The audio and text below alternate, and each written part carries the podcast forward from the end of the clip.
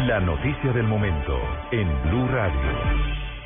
Tres de la tarde, cuatro minutos. Atención, el presidente Juan Manuel Santos acaba de reforzar el equipo negociador del proceso de paz que adelanta con la guerrilla de las FARC.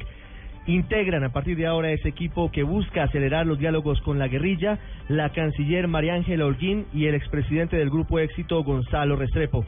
El presidente Santos ha dicho que la canciller María Ángela Holguín sigue al frente de su cartera, pero estará permanentemente apoyando las conversaciones de paz que a esta hora están avanzando en los temas complejos, la justicia transicional los derechos de las víctimas y la desmovilización de los guerrilleros. Gonzalo Restrepo, expresidente del Grupo Éxito, representante de los empresarios, llega de manera directa a la mesa de conversaciones en momentos en los que el presidente Santos además señala que el tiempo se volvió enemigo de los diálogos y que la paciencia de los colombianos está llegando a un límite frente a las conversaciones de paz. Ampliaremos en segundos a las 3.30 de Noticias contra el reloj. Seguimos en Blog Deportivo.